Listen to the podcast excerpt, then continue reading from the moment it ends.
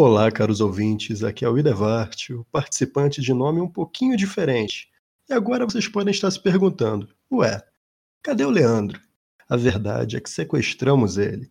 Ele está agora num bunker, protegido contra o coronavírus. Enquanto isso, vamos oferecer a vocês uma nova vertente do História no Cast. Agora sobre histórias em quadrinhos.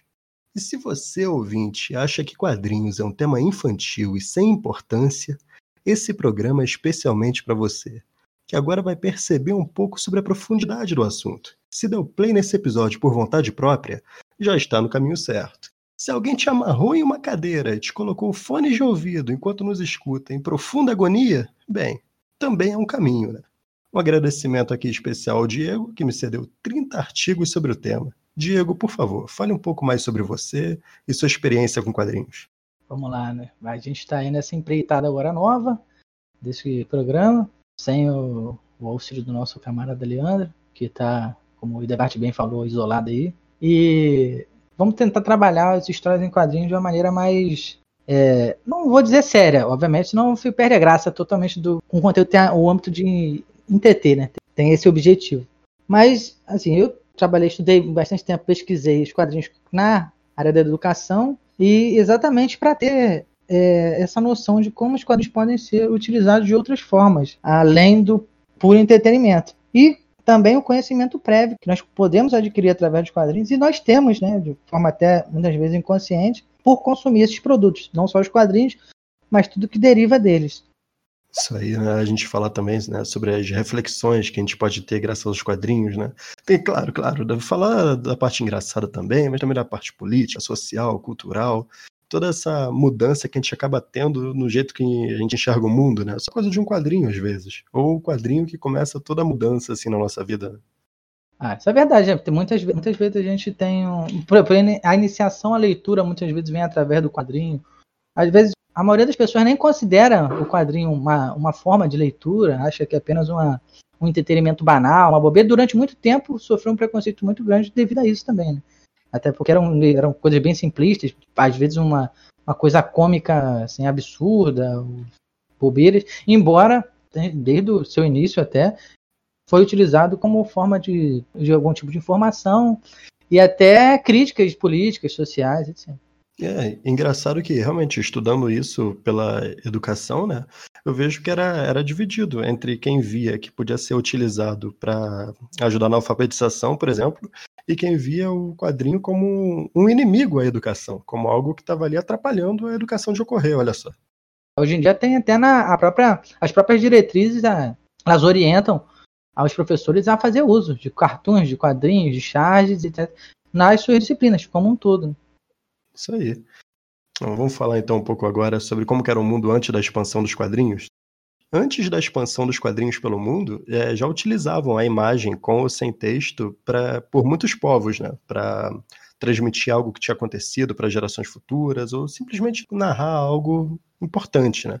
Então, mas quando o ser humano começou né, a usar imagens para narrar acontecimentos? Vamos lá, ouvintes, embarquem comigo agora uma viagem curtinha no tempo, só de 40 mil anos. Vamos lá para os homens pré-históricos. Eles já se manifestavam artisticamente, mas olha só, eles não tinham acesso a tinta e pincéis como a gente. Então, como tinta, eles usavam terra colorida, carvão, plantas, sangue e como pincéis, ossos, pelos de animais, as próprias mãos. Dessa forma, eles criaram símbolos e sinais, para as cenas do cotidiano, desde cenas como a caça, como as grandes feras, tudo isso em paredes e tetos de cavernas.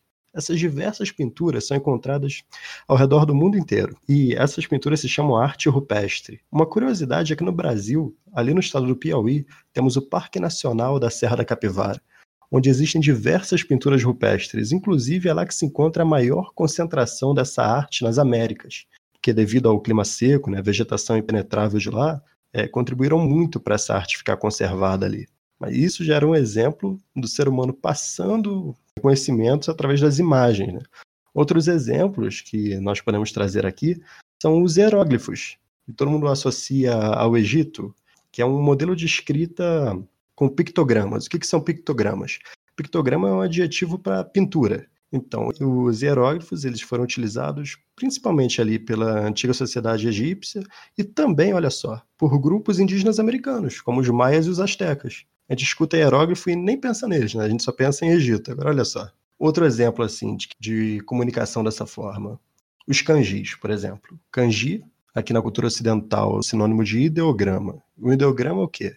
É um símbolo gráfico utilizado para representar uma palavra ou um conceito. Pegar um exemplo aqui para vocês. A palavra mangá, no Japão, que significa os, os quadrinhos japoneses, vem dos caracteres de homem e pintura. Mangá. Ou seja, até mesmo a escrita tem a sua origem no desenho, por assim dizer. Diego, quer acrescentar alguma coisa dessa parte? Sim, como você bem está falando, assim, a, o uso das imagens e até da, das imagens em sequência, como as artes supressas geralmente, elas muitas vezes mostram, por exemplo, uma caçada ou algo do tipo, ela tem esse objetivo de transmitir algum tipo de informação para a próxima geração, né? Para os próximos indivíduos que vão viver naquele local. Embora os humanos tenham utilizavam formas, entre aspas, né, de narrativas gráficas durante a maior parte da sua existência, por assim dizer, seja através do hieroglifo, como você falou, ou dos kanjis, das artes rupestres, assim, o HQ mesmo, como nós conhecemos, assim, no geral, ela vai se originar mesmo assim, pelo menos quem reivindica a vanguarda, né? E não a primeira, e não é a primeira vez que eles fazem isso, né? são os norte-americanos. Eles reivindicam a vanguarda da criação através do Yellow Kid, que é um personagem assim bem caricato, que vai ser lançado no final do século XIX pelo Richard Felton, ou mais conhecido assim como é, Richard Outcoat, Outcoat, não sei muito bem como se pronuncia o nome dele. Ele vai escrever essa primeira história em quadrinho, assim, da, podemos chamar de história em quadrinho moderna, e ela vai trazer com ela o que diferencial? O diferencial, do, por exemplo, da utilização de balões. Embora o personagem principal, né, o Yellow Kid, que é um menino que vive num, num bairro de periferia, ele carrega como a crítica aos, aos banners que as pessoas, as pessoas tinham muito fazendo propagandas, ele, as falas dele ficam no corpo dele, um colete amarelo que ele, que ele carrega. Pois ele é Yellow Kid, além de dele ter traços chineses, tem essa questão é, racial nele, desse preconceito, né? Porque, ah, a gente tem que ver o contexto também da época, principalmente da de Nova York, né, que era onde foi publicado, é, ele carregava no colete dele as falas, mas havia, assim, ele vivia num local que tinha muitas criaturas estranhas e tal, e essas criaturas, as falas também vinham em balões, então tem essa novidade, essa estrutura de quadrinho que a gente tem, que conhece assim, mais comumente, ela vem através do Yellow Kid. Aí a gente vai ver a estruturação disso que nós conhecemos como história em quadrinhos. Ele fez um, um sucesso relativo em grandes jornais, então gerou uma disputa, mas acabou que ele ele foi publicado mesmo, assim, onde ele teve seu destaque foi no New York Journal. Olha só, então os americanos não satisfeitos em tentar conseguir serem considerados quem criou o avião, né? Eles tentam também isso com as histórias em quadrinhos. É, exatamente, né? Eles, eles tentam essa, esse domínio da narrativa. E o, o quadrinho, como uma cultura de massa, que posteriormente vai se fortalecer a cada momento, é um, uma forma de disseminar discurso muito poderosa. Olha só. Não, e você falando, eu me liguei agora, você falou que foi o surgimento das histórias que eram imagens com balões, né? Que é assim que surgiu a história com balão, né? É, a estrutura. Isso, eu lembrei de também na história, né, de outros acontecimentos que também eram gravados em imagens, porém sem os balões, né, que eu citei, né? Que a gente citou os kanjis, né, os hieróglifos, a pintura rupestre. Eu já estava esquecendo de falar também, muito importante, da, das pinturas gregas, as tapeçarias medievais, uh, por exemplo, a xilogravura também, né, que era um processo muito parecido com o carimbo, que era uma técnica de gravura. Tudo isso passava a história por meio de imagens. E quase que eu esqueço de falar da, da nossa literatura de cordel. É verdade, né? Que tem essas capas, elas têm, geralmente têm ilustrações que remetem ao, ao conteúdo. Né, mas nós temos aqui que a gente, quando fala em quadrinhos, principalmente quando se direciona à cultura pop, a gente pensa muito nos Estados Unidos, Japão, obviamente, né? Mas apesar de que muita gente meio que destaca quadrinho e mangá, como se fossem coisas diferentes. Na verdade, simplesmente o mangá é um quadrinho japonês. Tem um estilo próprio, óbvio, mas é um quadrinho japonês. Como tem quadrinho em francês, italiano, espanhol, etc. Sim. E aproveitando que você puxou para o Brasil, aqui a gente tem também um quase que um precursor também do quadrinho, que é o Ângelo Agostinho, que ele é, a gente podia dizer um patrono do quadrinho nacional, talvez. Ele que ele que fundou o Diabo Coxo, né, um jornal ilustrado que era publicado em São Paulo, junto com Luiz, Luiz Gama, um abolicionista muito importante no período da, da escravidão, né, aqui no Brasil. E posteriormente ele vai, assim, a, a princípio é um jornal ilustrado, então ele fazia as ilustrações, o Luiz Gama fazia o, reportagem, né, por assim dizer, matérias, colocava ali, fazia escrita, né? e posteriormente ele vai de fato trabalhar mais nessa qual que se assemelha muito mais ao quadrinho. E isso é bem isso é anterior, inclusive, ao Yellow Kid. Pois esse, por exemplo, o jornal é de 1864, 65, mas depois ele vai trabalhar novamente, ele que é uma, as aventuras de Yokin, né, que, é um também é uma espécie de história em quadrinho. É uma espécie não, é, alguns sujeitos vão considerar a história em quadrinho, porque ainda tem esse debate. Né? Por exemplo, o Will Eisner, que é um grande mestre dos quadrinhos norte-americano, ele considera que para ser uma história em quadrinho, grosso modo, é necessário ter a utilização de palavras, de algum tipo de escrita de mensagem e imagem, né? A necessidade dessa conjunção. O Cagnin também, o autor brasileiro, ele vai também ir mais ou menos por esse caminho. Agora, o Scott McCloud, não, ele já pega um pouco, que é outro também teórico da história em quadrinho, ele vai mais na linha do que você falou, ele vai pescar por que, que arte rupestre não pode ser considerado uma arte sequencial, uma história em quadrinho. Entendeu? Por que, que o hieroglifo não pode ser considerado? Ou essa arte de, nos vasos gregos. Bem interessante. Mas uma coisa que você falou lá no começo, quer dizer então, eu percebi aqui que novamente um brasileiro fez algo antes dos, estados, dos estadunidenses e eles não reconhecem, né? É, pega-se essa justificativa, assim, o, quando publicado o Hello Kid, ele tinha esse diferencial que é o balão, ou a escrita em determinados locais, que seria o que, a estrutura que se utiliza basicamente até hoje. Claro que vão, vão existir mudanças, né? Possivelmente, até a gente pode falar em outros episódios a respeito dessa, desse desenvolvimento, como o quadrinho vai ficando mais maduro, entre aspas, né? mais complexo de alguma forma, né? as histórias vão ficando mais complexas e até a arte vai ficando mais complexa. Mas é, o, já explodiu não só aqui, né? em outros países também. A, o quadrinho francês, muito expoente nesse sentido, o quadrinho italiano também. E os Estados Unidos reivindica isso por motivos óbvios, né?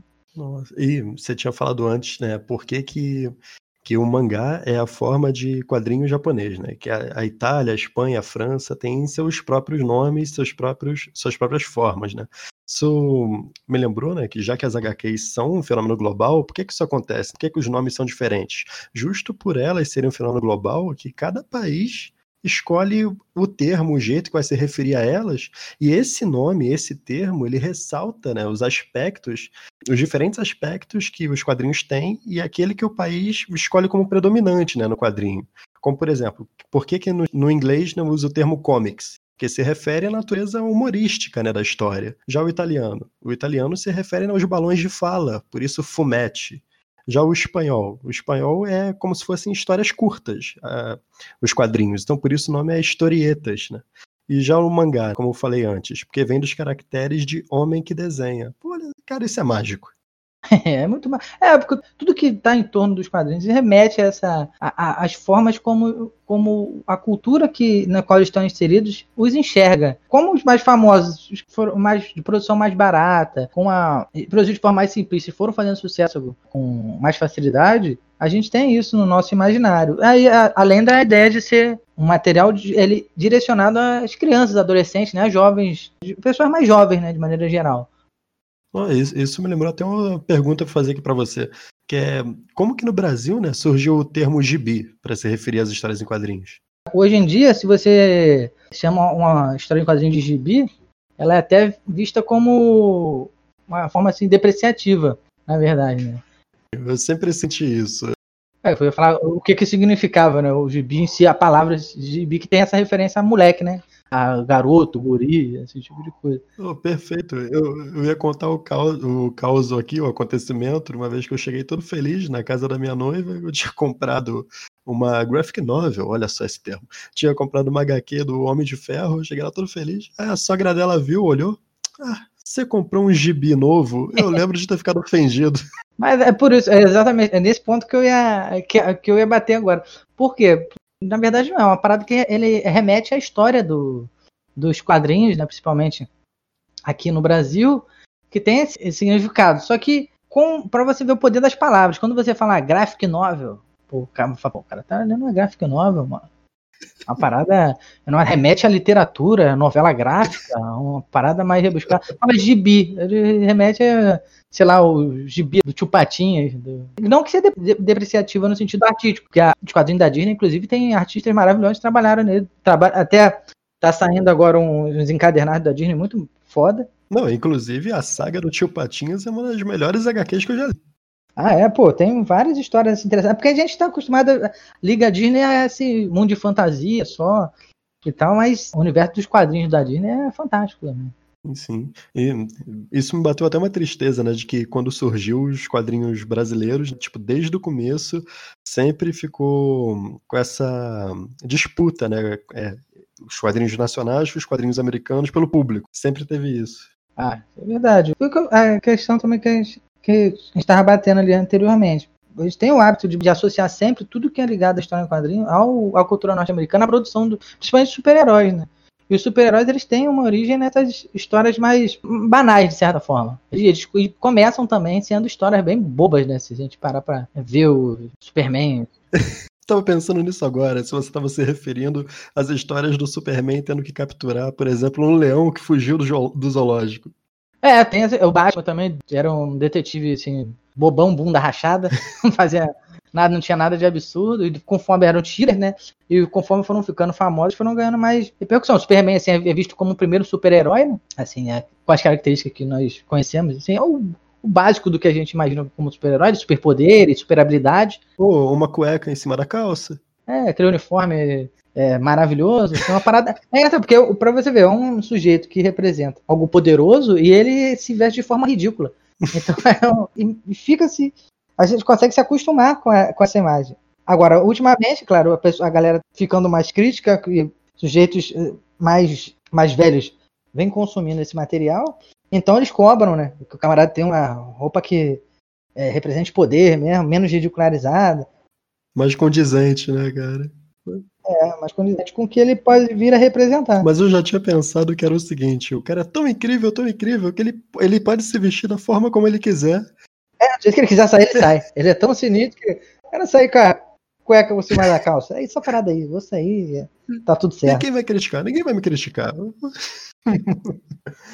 É, era para ser algo atrativo, mas no caráter de descontração, né? Porque muitas tirinhas estavam no jornal para ser aquele alívio cômico. O cara via, abriu um jornal de Nova York, o cara lia, pô, queda da bolsa, é, acidente não sei aonde, crise política, guerra não sei o quê na época do Superman, né? Tinha, a crise, ainda tinha muitos resquícios da crise. Uhum. Aí o camarada ali, aquilo baixou uma tirinha ali, bobinha do camarada levando, levantando o carro com a mão só, salvando um gatinho, ajudando a senhorinha. Entendeu? Aí depois foi se complexificando. Isso, e sempre em cidades inexistentes, né? Não é que nem a Marvel que pega é, o mundo. A DC tem esse. A DC, né? Que não era DC, DC, né? Era Detective Comics. A princípio, e as próprias tiras, elas têm um, essa questão de. Porque elas bebem muito dessas histórias mais fantásticas, né? histórias de aventura, assim, que eram mais é, viajadas, né? Assim, como, por exemplo, Aventura Espacial, Buck Roger, que inspirou bastante Superman, que é uma história Flash Gordon também. Aí a galera que menos de 80 anos pode pesquisar, vai ter que pesquisar na internet para saber o que é. Mas, o, mas esses, essas expressões, não só disso, por exemplo, tem a questão do, desse sentimento mais norte-americano do western também, que vem as histórias de detetive, que eram de investigações, tipo Agente X, é, X9, né, Agente X9, Dick Trace. Zorro, Zorro. É, o Zorro é mais do uma parada também, é, também remete, é, o Zorro é um western basicamente, né?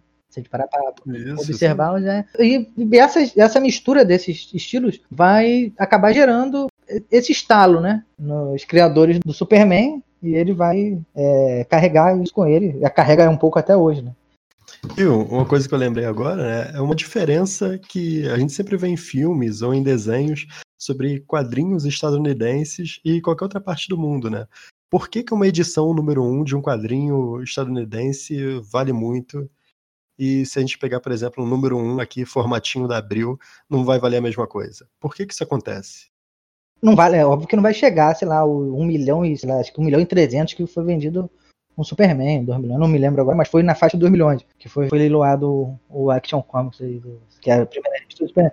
Nossa. O, os milhares de dólares do Homem-Aranha, etc. Da primeira aparição do Homem-Aranha, esse tipo de coisa. Mas aí é uma questão cultural e de colecionismo também, que aqui é mais fraca, né, nesse sentido. Claro, por exemplo, a revista Um Tintim original número um vai ser a revista no caso que ele saía que eu não me recordo agora o nome ele vai ser uma fortuna também existem culturas que têm essa questão do colecionismo forte e que vai ter agora aqui no Brasil não chega essa faixa, assim. Talvez um colecionador dê um dinheiro a mais, lá, numa primeira turma da Mônica, num, sei lá, um exemplar, sei lá, de um, um original do Angelo Agostini lá no jornal, mas, né, nem poderia ter vendido, talvez, até um artigo de história, uma fonte histórica. Mas esse tipo de coisa. É, é um pouco cultural, realmente. O que mais você gostaria de falar sobre essa parte assim das HQs de cultura de massa, de crítica à sociedade, de linguagem?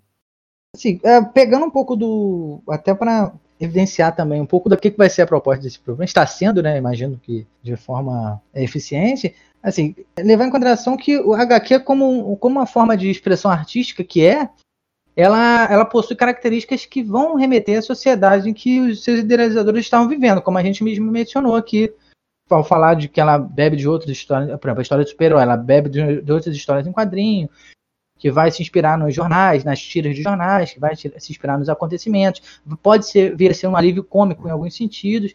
Então elas vão trazer nas páginas delas representações ideológicas, representações culturais, que podem ser identificadas, podem ser assimiladas por, pelos leitores. Os próprios leitores, ao ler aquelas histórias, produzem novos significados para aquelas histórias.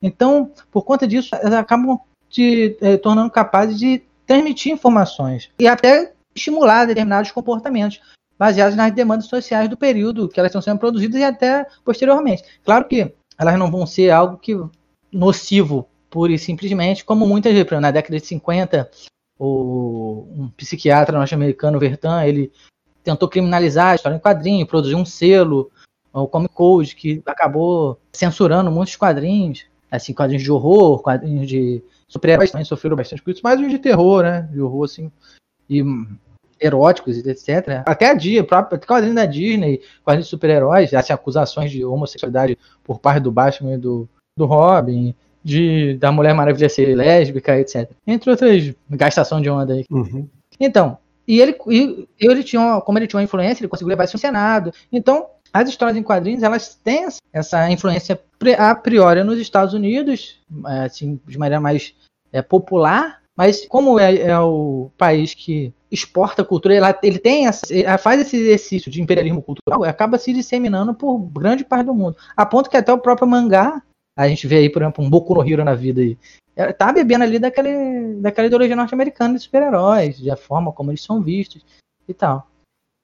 Eu lembrei aqui lá do você falando um pouco atrás sobre como elas podem representar acontecimentos, né, é, fatos históricos. Tudo. Lembrei da, da premiada HQ Maus, né, cara? Que, Maus, que aborda a Segunda Guerra Mundial e Persépolis, né, com a Revolução Islâmica. É verdade, é, o Maus, por exemplo, o Maus foi um divisor de águas, assim, em certos sentidos, quando ele ganhou o Pulitzer, né? né? Como biografia, né? Ele ganhou esse. Criaram um prêmio, porque não tinha, essa, essa possibilidade nem existia. Pra gente ter também noção de como é visto de maneira preconceituosa esse tipo de produção artística. Ela nem tinha essa possibilidade, mas o Art Pilgrim, né, que é o autor do Maus, ele escreveu uma parada tão visceral, assim, em, em certo sentido, que não tinha como o cara orar e falar, ah, tá, inventa aí um prêmio, dá pra esse camarada aí, que ele tá merecendo. O cara ganhou o prêmio máximo do jornalismo, né, cara? É. Com uma história em quadrinhos, olha que incrível. Exatamente. E, e agora, né, assim, tem muitas histórias que usam essa narrativa, a narrativa semelhante, né? Que é não só biografia, né? Que a dele é quase que uma biografia do pai dele, né? Praticamente. O, o Mouse é quase que uma biografia. Mas, assim, entrevistas quadrinizadas existem bastante. A Isha, por exemplo, é uma entrevista quadrinizada, que também fala de conflitos no Oriente Médio. E, assim, o Persepolis também é pra, pra, basicamente uma biografia também da, da, autora, né? Sim. Não sei se é a pé da letra, mas ela usa muito, muito do que ela viveu. E isso foi, isso vai mudando. Isso também é uma, uma parada que dá um, até um, um episódio também, né? Essa alteração de, dessa maturidade dos, das histórias em quadrinhos. E isso levou até ela ser reconhecida como uma forma de arte, né? Porque a gente tem, na teoria artística, né?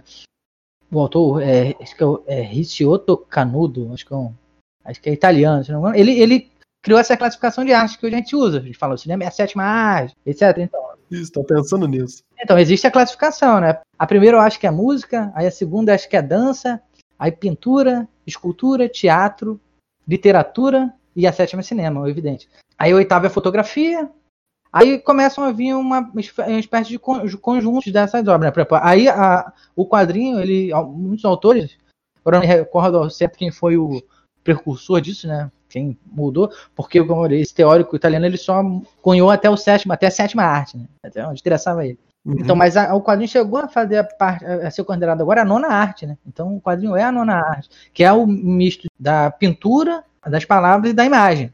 Não, inclusive, eu gostaria de recomendar aos ouvintes, né, que tem uma reportagem da TV Brasil justo com esse nome, Quadrinhos a Nona Arte, que é uma reportagem de mais de 50 minutos sobre o tema, sobre as diversas camadas do tema, entrevistando pesquisadores e artistas brasileiros. Ó, basta jogar no YouTube, Quadrinhos a Nona Arte, vai aparecer. Ah, é verdade. O, nesse tema de quadrinhos, é bom, você, você citou essa reportagem, né, documentário. Não? É uma reportagem ou documentário isso? É, é uma reportagem e documentário, as duas coisas. então, nesse sentido, tem muitos documentários que a gente pode indicar, e é interessante também, já que a gente está falando dessa questão do, da história em quadrinho como algo que tem esse contexto cultural e social, que, que busca, buscou, né? Hoje em dia está mais estruturado essa visão do quadrinho como uma forma de arte, uma forma de arte sequencial, né? Como o Warner vai chamar nas suas obras de teoria dos quadrinhos e tal. É, é bom a gente ter esses parâmetros, assim, buscar buscar fontes nesse sentido para conhecer um pouco mais dessa história e de como foi o percurso de muitos autores e até das próprias editoras. Então, assim, eu teria alguns documentários assim também que seriam interessantes, eu me recordei aqui, tá, separei. É, por exemplo, o Laerte, que é da Laerte, da cartunista brasileira, tem Netflix, inclusive. Pelo menos tinha, né? Quando eu vi, tava no Netflix. É muito bom. Assim, isso para a gente começar pelo BR, que é para já valorizar o nosso. Tá certo, tá certo. Tem o Tintin, é, que é Tintin Atmoir, o francês está impecável. é, que, é, que em português fica Tintin e eu. Eu já achei legendado, eu não sei se tem agora no, no, É de 2003, é um pouco mais antigo. Tem o do. sobre o Alan Moore, que é um camarada que escreveu pô, V de Vingança, o Watchman, que Monte do Pântano, é um camarada que ele é, é um um integrante dessa onda inglesa que vem em determinado momento nos quadrinhos, e, que é The Mindscape of Alan Moore, o nome, né? Em português eu acho que ficou a paisagem mental de Alan Moore. As traduções são maravilhosas. assim, mas o que eu acho que para quem quer conhecer de maneira assim mais, mais popular, assim mais para um documentário de entrada muito bom seria os, as origens secretas da DC Comics. É um documentário de 2010, eu acho que tem até no YouTube. E se não tem no YouTube, é fácil de achar na internet. Ele é meio sensacionalismo, como o próprio nome já, já leva a crer, né? Quando bota a origem secreta, porque já quer fazer bananada. Mas também é muito bom, é interessante de entrada, porque você vai ver a história do Superman, da criação do Superman, da criação do, do, do Batman, de como é que foi o começo, do, a origem, né? como é que chegou o nome desse comic, por que, que o nome é desse comic. Esse tipo de coisa, até, até os anos 2000, né? 2010 então. Você falou, quando bota história secreta já, já é porque o cara já quer causar, né? E esse era da DC, né? Então, curiosamente, a Marvel tem um livro chamado Marvel Comics, A História Secreta. A História Secreta, que eu tenho, e esse livro é muito bom. Aí. É do Sam Howell. Também é uma indicação, fica, fica essa indicação também. É o livro que ele ganhou o prêmio, não sei se o prêmio Eisner, que é o prêmio de ligado a quadrinho, mas eu acho que foi primar. Ele, ele é muito premiado nos Estados Unidos e ele conta a história da, da Marvel. Embora tenha esse nome. esse nome um pouquinho diferente, né? Talvez nem tanto. Ele foi vencedor do prêmio Eisner em 2013, como melhor obra relacionada a quadrinhos. Tá escrito na capa dele, acho. Não, a gente fala brincando, né? Que tem o um nome na editora tem o um nome na outra também. Dava um episódio inteiro só da gente falando das cópias de personagens de uma editora e outra. Tem um documentário, eu não sei se é um documentário ou reportagem, né? Que fala desse, dessa guerra DC Marvel, guerra entre aspas. Tem o, um livro também, que eu acho que é guerra, Conflito DC Marvel, Guerra DC Marvel, uma parada assim. Tinha até na Amazon, tá na promoção um dia desse aí, eu não comprei porque eu dei mole. Mas também dizem que é muito bom. Fala desse embate, que é um embate meio amigável, né, no final das contas. Só para ter essa ideia de livre mercado, de que estão competindo. Na verdade, eles dominam, né, em grande parte, até hoje. Eu caí na bobeira de pesquisar conflito DC Marvel com a esperança vante que fosse surgir realmente o livro. Talvez um livro com o nome Guerra Secreta, mas não, só apareceu conflitos de quadrinhos entre personagens da DC com a Marvel. Eu esqueci o, o nome do, do mas ele tem. Ele tem um. A premissa dele é essa. É o, o embate entre as editoras. Nesse sentido, né? Mostrando, tentando mostrar a disputa. O nome do. É, é, é por dentro do épico conflito Marvel e DC. Oh, não, tem, tem um nome épico mesmo. É, e o nome é Pancadaria. Por dentro do épico conflito entre Marvel e DC. Acho que eu já vi. Eu, eu, já vi esse livro, eu achei que era livro sobre jiu-jitsu. Pô, é. Pancadaria? Do UFC. Muito bom. E aí, Diego, mais alguma consideração final para os nossos ouvintes? Cara, eu acho, de como consideração final, tenho só. Espero que eles tenham, tenham gostado desse primeiro episódio, né? Do, do, nosso programa. E que possamos fazer outros, né? Tem muito tema, história em quadrinho, não só história em quadrinho, mas tudo que ela ajuda a produzir, todas as outras mídias em que ela adentrou. Existem muitos temas a serem tratados. Vamos é, tentar buscar pessoas, tal como fazemos no, no História no Cast, para falar a respeito de forma mais técnica e até de forma mais bem-humorada, para que a gente possa enriquecer e trazer novos horizontes para quem já tem o hábito de consumir esse tipo de material e introduzir a galera que não conhece, ou que tem algum tipo de preconceito, que acha que é uma coisa infantil, uma coisa boba, ou que não tem nada a acrescentar, que não é um tipo de leitura que pode enriquecer o sujeito culturalmente de alguma forma. A gente está aí para alterar todo esse tipo de ideia de bosta. Muito bom, muito bom. Nem sei o que falar agora, foi perfeito, fechou com chave de ouro. Só falar aqui, então, ouvintes, esse foi o nosso primeiro episódio sobre quadrinhos. Foi divertidíssimo preparar e gravar. Eu espero, sinceramente, mais uns 500 episódios sobre isso.